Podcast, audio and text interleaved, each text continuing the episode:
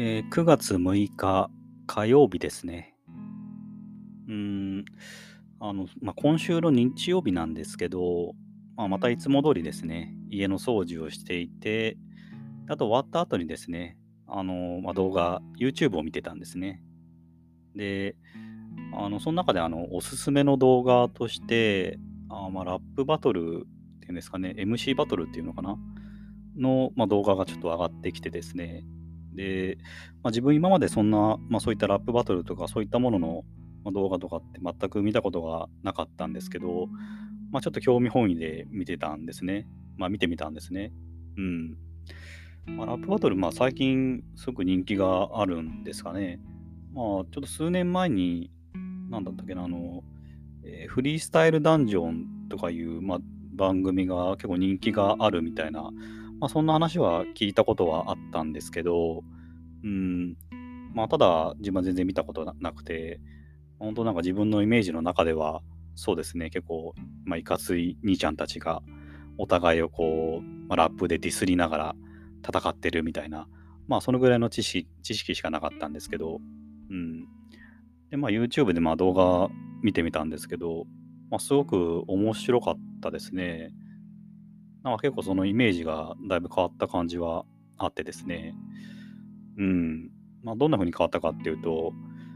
あすごくそうですね、まあ、言葉とその音楽を使った、まあ、すごく高度な遊びなんだなっていう、まあ、なんかそんな印象に変わりましたね。うん。まあ、その動画見てから、ま、面白いなと思って、まあ、いくつか結構人気のある、まあ、そういった動画を、まあ、立て続けに見てたんですけど、でまあ、思ったのがすごくその一口にラップバトルって言っても、あのそのプレイヤーというのか、やる人によって全然スタイルが違うなって思ってですね。まあ、人によってはその、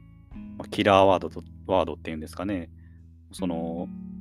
まあ、相手にとって、まあ、これは一本取られたみたいな、まあ、そういった、その、すごく鋭い言葉の切り口で、まあ、お客さんを沸かせるようなタイプの人もいれば、まあ、その、まあ、リズムとかですね、韻を踏んで、まあ、その言葉のテンポとか、まあ、そういったものですごくあの耳心地が良くて、うん、盛り上がるみたいな、まあ、そういうタイプの人もいたりとかですね。まあ、あとは、そうですね、なんていうのかわからないですけど、まあ、音楽性というのか、なんかそのメロディーみたいなものに乗せて言葉を喋るみたいな、まあ、なんかフローとか言うみたいですけど、で、やっぱすごく、あのーうん、まあ、音楽性が良くてですね、まあ、聴いてて楽しいみたいな、まあ、そういうタイプもいたり、そんないろんなタイプの人が、まあ、お互いにこうバトルをするんですけど、で、そのバトルって言っても、まあ、ずっと自分が思ってたのは、思ってた、その相手を攻撃し合うみたいな、まあ、そういった、まあ、タイプのものももちろんあるんですけど、まあ、それ以外にもこう相手を叩いたりとかですね、うん。あとはその、なんていうかな、まあ、音楽性が高い人であれば、あの人同士であれば、まあ、セッションみたいな形で、で、あの、すごい盛り上がっていくみたいな、まあ、そういったバトルもあったりとかしてですね、まあ、すごく見てて楽しかったですね。うん。で、まあそうですね、まあ、全然話は変わるんですけど、まあ、その言葉の面白さみたいなところにま関係するのかなと思うんですけど、えーそうですね、あの自分が最近あの見始めてあ、聞き始めたポッドキャスト番組で、どうせ死ぬ3人っていう、まあ、番組があるんですけど、これあれですね、あの古典ラジオに所属している、あの室越さん、室さんと、あと上水祐樹さんと、あと、あの、まあ、議地の完全人間ランドのイムさんっていう言い方でいいのかわからないですけど、まあ、その3人でやられているポッドキャスト番組があってですね、まあ、それを最近聞き始めているんですね。まあ、ただまだ10エピソードぐらいしか上がってはいないんですけど、うん。まあ、すごくなんか聞いてて面白いですね。まあ、特にまあ、そのメインスピーカー的なことで話されている、あの、室さんと、まあ、上水さんですね、が、まあその自分の考え方みたいなものが、まあ、しっかりあって、でやっぱり結構なんかその、そうですね、まあ、ちょっと普通の人とは少し違うような感性があるような気はするんですけど、で、すごすごくその言語化が上手でですね、うん。まあ聞いてて、うんまあ、ためになるというか、あそういう考え方があるんだなみたいなことが、うん、なんか刺激になるし、まあ、単純にその3人の掛け合いが、まあ、ちょっと笑えることとこもあったりとかしてですね、まあ、すごくそれそのバランスが良くて、まあ、楽しくて、まあ、最近よく聞いていますね。まあ、といっても10エピソードしかないんで、もう聞き終わってしまったんですけど、まあ、最新話までですね。で、その中、エピソードの中で、えー、っと、まあ、どのエピソードか忘れてしまったんですけど、あの、まあ、イムさんがちょっと相談を持ちかけるような形で、まあ、トークテーマを出してきてきてたんですね。でそれが、あの言語化能力が上手くなるためにはどうしたらいいでいいでしょうかっていう、まあ、その相談を持ちかけるっていう、まあ、そういうそういうエピソードがあったんですね。うんまあ、言語化能力、うん、やっぱそう自分もそういったものをまあ高めたいっていうのがあって、あのまあ、ポッドキャストやってるところも、まあ、一つの理由ではあるんで、まあ、すごくいいテーマだなっていうふうに思ったんですけど、まあ、それに対してですね、あの、ムロさんの答えが、まあ、なんか自分にとって、ああって思ったんですけど、あの、まあ、ムロさんが言われてたのが、あの、言語化能力を高めたいんだったら、まあ、いろんな物事を言語で考えるようにしたらいいんじゃないっていうことを言ってたんですね。で、結構なんか自分はなんかその、そうですね、その言葉聞いて、自分が今、物事を考えるときに、どうやって考えてたんだろうってあんま考えたことなくてですね。で、まあ、その、まあ、自分の現あの考える方向性みたいなやつを、まあ、振り返ってみると、まあ、自分は完全にかな？わからないですけど、どちらかというと、もうイメージで考えることが多いんですね。うん。まあ、いろんなこう言語を聞い、まあ、言葉とかですね、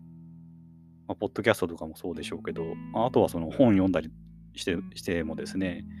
絶対そのイメージに置き換えるんですよね。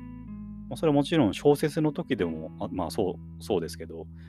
小説の時はさすがにみんな、まあ、情景を思い浮かべながら、イメージにしな、思い浮かべながら見る人の方が、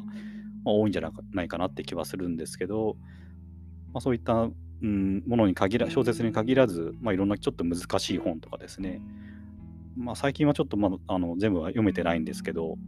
あのまあ、経済学の有名な本の、まあ、資本論の一環をまあ途中まで、まあ、読んでるんですけど、まあ、そういった本とかでもですね、読みながら、あこうこういうことかなみたいな、こういう、あの、なんていうかな、関係性になってるかのかなみたいなことを頭の中でこう絵に描きながら、まあ、絵というかどちらかというと、まあ、3D グラフィックの方に近いとは思うんですけど、で考えながらこうあの理解していくっていうのがまあ自分のスタイルだなって思ったんですよね。でまあそれに対してあそうですねエピソードそのさっきの同性死ぬ3人のエピソードの中では、えーまあ、室さんと、えー、上水さんはもう完全にその言語で、まあ、物事を考えるんだっていう話ですね。まあ、それに対してイムさんはまあどちらかというとイメージで考えてますねみたいな話をしていて、本当人によって結構はっきり分か分かれるなっていうところと、やっぱそのすごく話が上手な、まあ、言語化能力が高いのかなって思,、まあ、思える、まあ、上水さんと室さんが、まあ、やっぱりいろんなことを言語で考えるみたいなとこがあってっていう話をしていてああなるほどなってそういう違いがあるんだなっていうのが結構うんまあ本当うんまあ、驚きでしたね自分の中では。うん。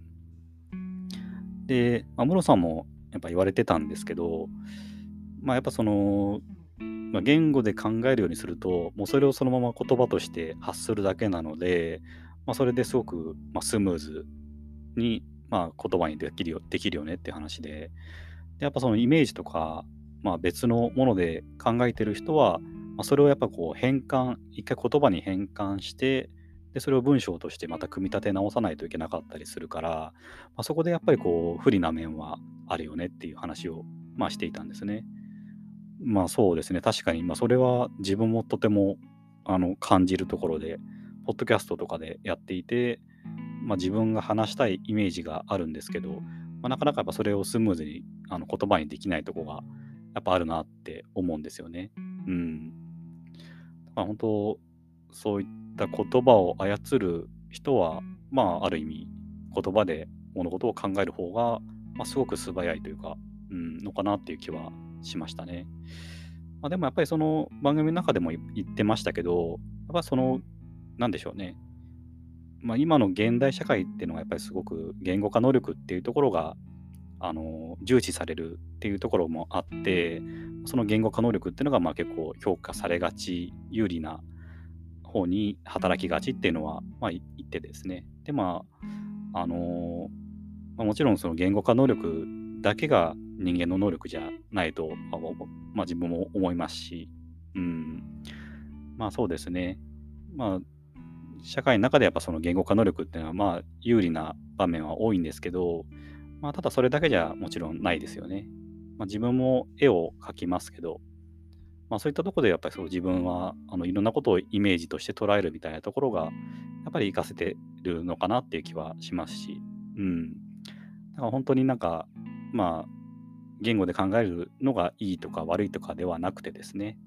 まあ、自分の、まあ、生まれ持った性質とか、まあ、才能とかそういったものを、まあ、生かしながら生きていけるのが一番いいのかなっていう感じは、まあ、しましたね。まあ、とはいえ自分もやっぱりこう言語言語化能力は高めたいんで、まあ、その方向性としてはその、まあ、言葉で考えるっていうのは、まあ、多分自分は、うんまあ、できるのかもしれないですけど、まあ、今のうんまあ、無理に変える必要はないのかなっていう気はするんで、まあ、自分としてはその映像をあの言語に変換する、まあ、変換の力ですね。うんまあ、そこを鍛えていければあの言語化能力というのは、まあ、鍛えられるのかなっていう気はするんで、まあ、自分としてはそっちの方向性でなんとか、うんまあ、言語化能力っていうのを、えーまあ、伸ばしていけたらなというふうには考えてますね。まあ、ということで今日は以上です。